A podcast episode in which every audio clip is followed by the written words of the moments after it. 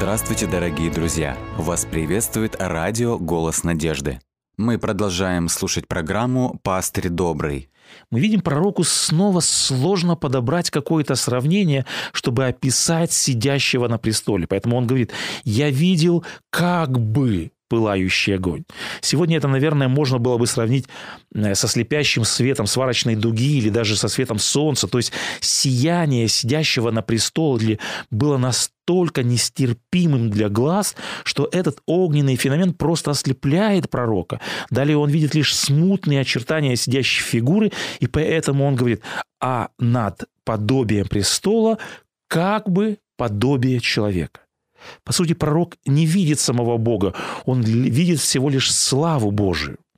Посмотрите, что пророк говорит после всего, что он видел. Вторая глава, первый стих. Он говорит, «Такое было видение подобия славы Господней». И Езекиль неоднократно использует вот это ключевое слово «как бы», «подобно», «нечто», «вроде». То есть этим он хочет сказать «я видел славу Бога», но ее просто невозможно описать человеческим языком. Известный иудейский философ, равен и врач Моисей Маймонит однажды написал «Бог не похож ни на что известное людям. Его описание недоступно и не подвластно человеческому разуму. Все эти, эти элементы, которые описывают атрибуты Бога с телесной антропоморфической точки зрения, такие как руки, крылья, глаза, лица, они являются всего лишь метафорами. Мы до конца так и не знаем, что это такое. Как мы заметили, пророк неоднократно повторяет, что в присутствии Бога он испытывает священный страх, священный трепет. Три стихии, ободья, существа, гул крыльев, свод – все это, как мы читали выше, вызывало у пророка священный трепет. Но когда после всего этого ему была явлена слава сидящего на престоле, посмотрите, что происходит с пророком. Он говорит – увидев это, увидев славу сидящего на престоле, говорит пророк, я пал на лице свое. Посмотрите, что говорится далее, в третьей главе, в 14 и 15 стихах. Пророк говорит, «И дух поднял меня, и взял меня, и пришел я к переселенцам в Тель-Авив, живущим при реке Хавар, и провел среди них семь дней, и далее он говорит в изумлении, снова же выражение «быть в изумлении семь дней» в еврейском оригинале дословно звучит, пророк говорит, «был в страхе и трепете семь дней». Замечаете, не день, не два, еще целую неделю пророк находится в состоянии страха и трепета. Понимаете, насколько все это, э, что увидел пророк, насколько все это потрясло, насколько было потрясено все естество Иезекииля от соприкосновения со славой Бога. Как один автор отметил однажды, когда люди неожиданно встречались с Богом неба, там не было аплодисментов, там не было похлопываний друг друга по плечу, там не было легкомысленных песен и неблагоговейного поведения. Так мы выяснили, что видел пророк. Но возникает следующий вопрос. Почему, с какой целью Господь делает такую демонстрацию своей славы? Во второй главе мы находим, что сразу после видения следует призвание пророка на служение. Народ израильский на тот момент находился в плену, и он задавался вопросом, почему мы здесь? Почему храм Божий, почему город Давида подверглись разорению. И вот какова весть Бога в следующей во второй главе. Пророк видит свиток, который исписан, сказано в тексте, изнутри и снаружи, и на нем написана весть, на нем написан текст «Плач, стон и горе». Плач, стон и горе – это следствие грехов и отступления. Как мы помним, в видении живые существа и ободья были полны очей, были исполнены очей. То есть Бог здесь представляется в виде такого некоего набора глаз. Это фактически означает, что Господь, Бог – видит все, от, ничего, от него ничего не скрыто. Это хорошо показано в восьмой главе книги пророка Иезекииля. Там Господь переносит пророка в Иерусалимский храм и открывает ему некоторые сцены идолопоклонства, которые, казалось, были тайными, казалось бы, они были сокрыты от человеческих глаз. Они были сокрыты от глаз человека, но для Бога все явно, Бог о всем знает. И это один из важных элементов суда. Богу не нужны косвенные улики, Богу не нужны свидетельские показания, Богу не нужны ДНК-исследования. Господь Бог все видит. Господь Бог все знает. Мне вспоминается высказывание, которое гласит следующим образом. Если бы мы постоянно осознавали, что находимся перед всевидящим лицом Божьим, если бы мы всегда помнили, что Бог все всегда видит и все слышит, тогда далее обратите внимание, что сказано, тогда в страхе Божьем мы бы многого не сделали из того, что делаем. Я хочу обратить внимание на важное заявление в призвании пророка. Э, Господь говорит пророку, не будь упрям, как этот мятежный дом Израилев. Здесь Господь противоставляет духовное состояние народа и то, каким должен быть пророк Божий. Господь говорит Иезекиилю, эти люди непокорные, эти люди с огрубелым сердцем, они э, с жестоким сердцем. Но мне, говорит Господь, нужен человек, который видел очами своими Бога, который готов последовать за моей славой, куда бы она ни пошла. Каков был замысел Бога, чтобы сделать пророка отличным от духовного состояния народа? Послушайте, что сказано в книге «Путь ко Христу». Какие Господь использует средства для преобразования сердца человека? Э, там сказано следующее. «Достаточно всего лишь одного луча славы Божьей, Достаточно всего лишь одного луча славы Божией, обратите внимание, одного проблеска чистоты Христовой, проникшей в душу, чтобы сделать каждое пятно в характере мучительно заметным, чтобы очистить сердце человека огнем своей святости и сделать его послушным инструментом в его руках. Здесь сказано, что для преобразования сердца человека достаточно всего лишь одного луча славы Божьей от его престола. Как мы помним, пророк Исаия также видел славу Божию в момент призвания. В присутствии святости Господа пророк осознает особую степень своей греховности, и после этого Господь берет угли от жертвенника, касается его уст и очищает его. Как мы видим, Господь допускает своих слуг к небесному престолу, допускает, чтобы они прикоснулись к Его славе. И все это для того, чтобы очистить их и сделать их пригодными для служения. Поэтому мы можем сказать, что цель явления славы Божьей – это изменить человека, преобразовать его, возвысить, возвратить образ и подобие Бога. Вот еще одно интересное высказывание. Для поворота в направлении деятельности Иезекииля Богу нужно было воздвигнуть свою силу и славу и потрясти его небом и землею. Видение славы Божией Иезекииля самое грандиозное и самое величественное во всем Ветхом Завете. Оно было подобно огромному колоколу, который призывал его на служение, и подобно горящему углю, который коснулся его уст. Бог явил себя не столько для глаз и ушей Иезекииля, сколько для его сердца.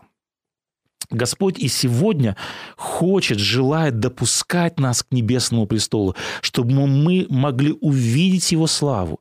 И все это для того, чтобы изменить нас, чтобы преобразовать нас. Здесь я хочу отметить очень важную мысль. Когда Господь неоднократно являл пророку свою славу, Он показывает, что слава Божия – это как бы обоюдоострый меч, который несет с собой, с одной стороны, суд, как мы говорили выше, а с другой стороны, он несет надежду, он несет с собой спасение. И вот здесь я хочу обратить э, внимание и вернуться к видению Иезекииля из первой главы. Давайте попробуем собрать все детали вот этого таинственного видения.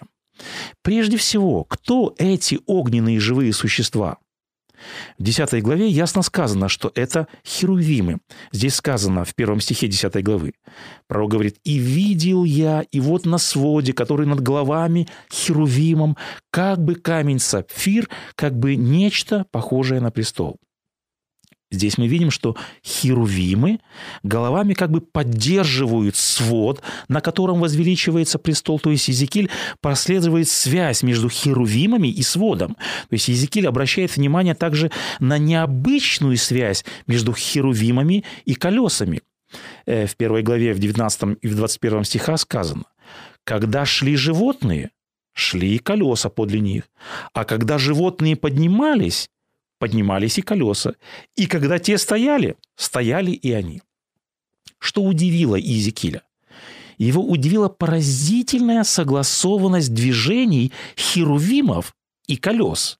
То есть мы видим, между херувимами и колесами не было никакого видимого соединения, никакой видимой связи, никакой ступицы.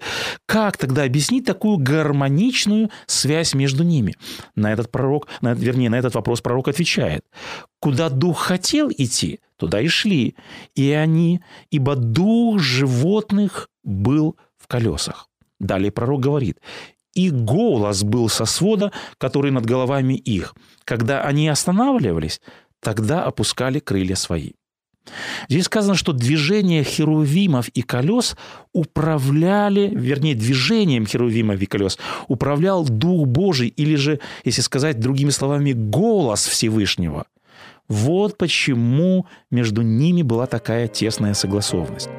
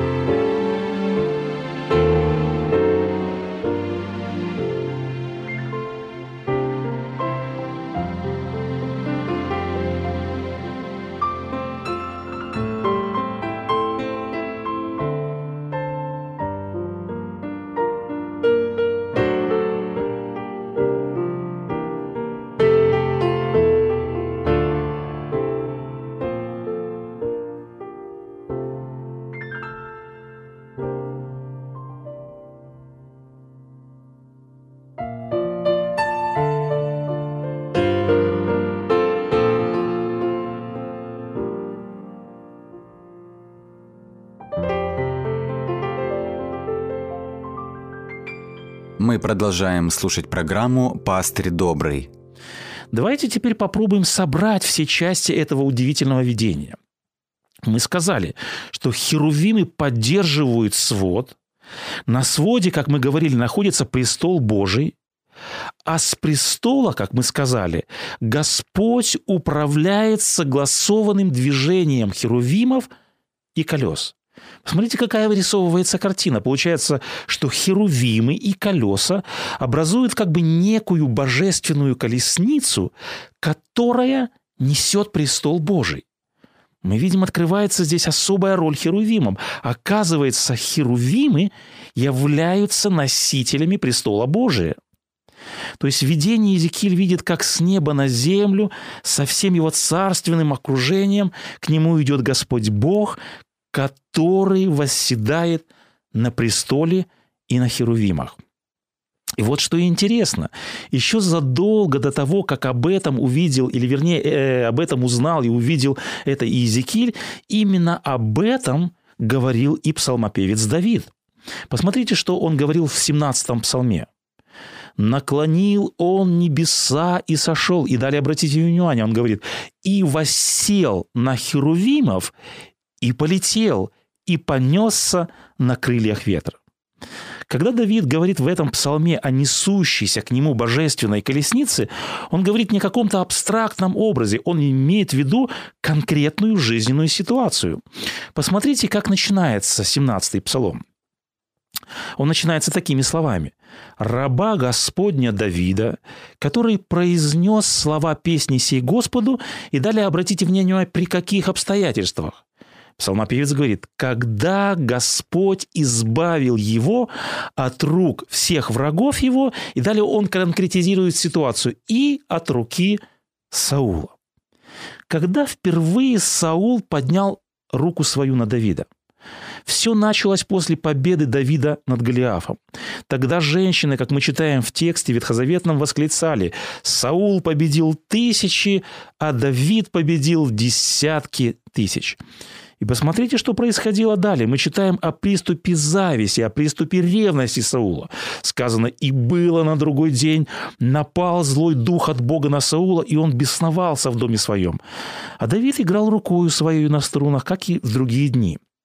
И далее сказано, в руке у Саула было копье. И бросил Саул копье, подумав, пригвожду Давида к стене, но Давид, сказано в тексте далее, два раза уклонился от него.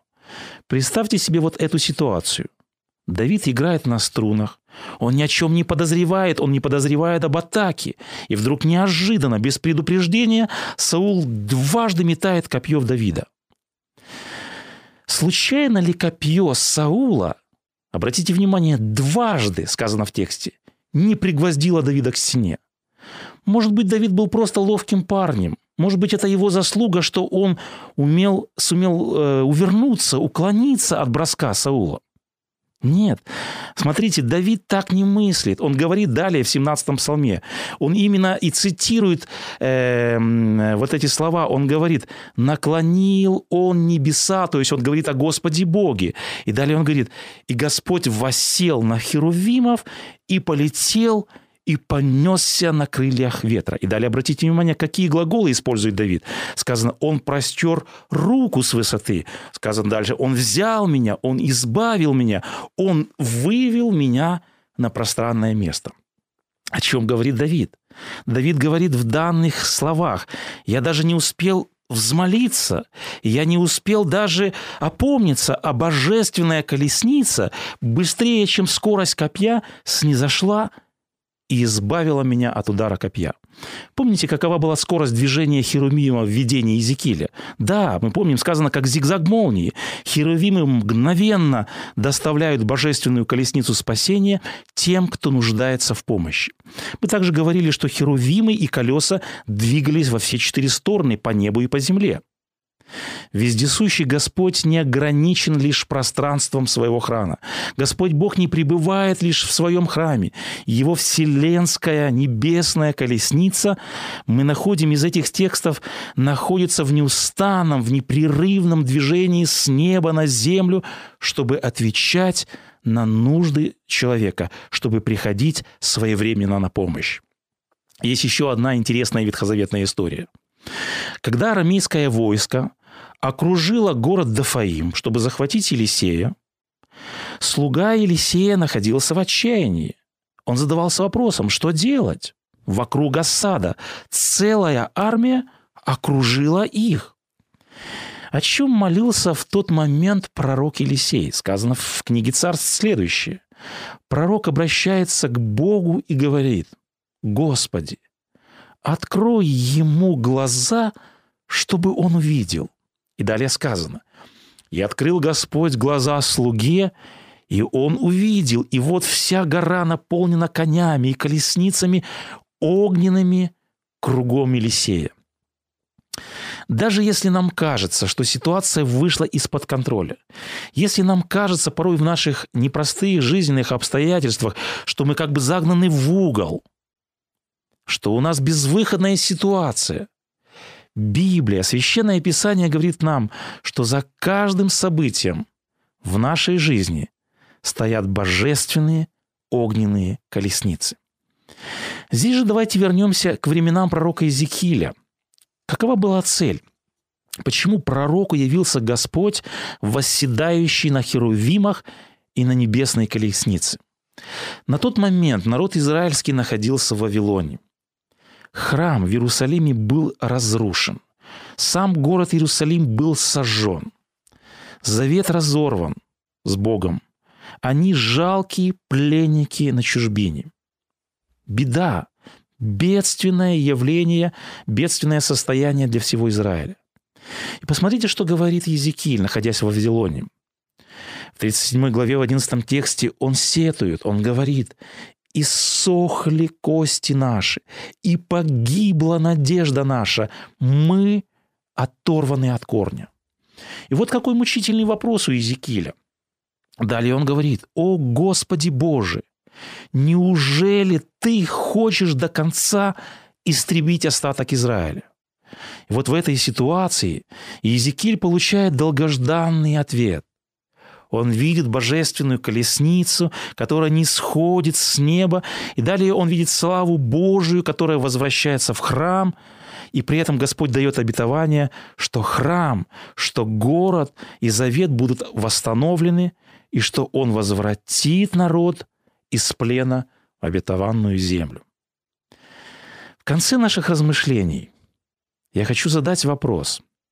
Давид, пророк Елисея, о котором мы сегодня говорили и вспоминали, народ израильский в Вавилоне, все они, каждый из них, они находились в особой нужде в тот или иной период жизни. Они находились в отчаянном положении. И Господь снизошел, чтобы помочь им, чтобы дать им надежду, чтобы дать им утешение. Мы помним судьбу Иоанна Крестителя. История говорит и о других мучениках, которые стояли на аренах Колизея за веру. Возникает вопрос, а что у них не было острой, особой нужды? Разве их единственным доводом не было отчаянное положение? Возникает вопрос, почему к ним в тот бедственный момент, почему к ним не сошла божественная колесница спасения? Ведь о них сказано, что весь мир их не был достоин – автор послания к евреям говорит о этих мучениках, о героях веры. Он говорит о них следующее. «Все сии умерли, в вере, не получив обетований». Но далее обратите внимание, сказано, «Но они ожидали города, имеющего основание, которого художник и строитель сам Господь Бог» мы находим также удивительное видение, которое описано в книге «Ранние произведения». Вот как описано данное видение. Вскоре появилось огромное белое облако, на нем восседал Сын Человеческий. Сын Божий вызвал из праха спящих святых, облегшихся в славное бессмертие, а живые святые изменились во мгновение ока и поднялись вместе с воскресшими на облачную колесницу, обратите внимание, которая немедленно устремилась ввысь. По обе стороны этой великолепной колесницы, далее описано в этой книге, были крылья, а внизу колеса. Свят, свят, свят, непос... непрестанно восклицали колеса. Свят, свят, свят, при каждом взмахе восклицали крылья. Свят, свят, свят, Господь, Бог, Вседержитель, восклицали святые ангелы, окружавшие колесницу. Колесница, далее сказано, устремилась к святому городу, и Иисус распахнул врата золотого города, и мы в него вошли. Эти вдохновенные строки говорят о том, что божественная колесница все же сойдет к тем, кто был верен Господу до смерти. Божественная колесница спасения уже сегодня движется по направлению к нашей земле, подобно тому, как она взяла пророка Илью однажды. Сегодня и вскоре она готова вознести к престолу Божью тех, кто следовал за ней здесь, на земле.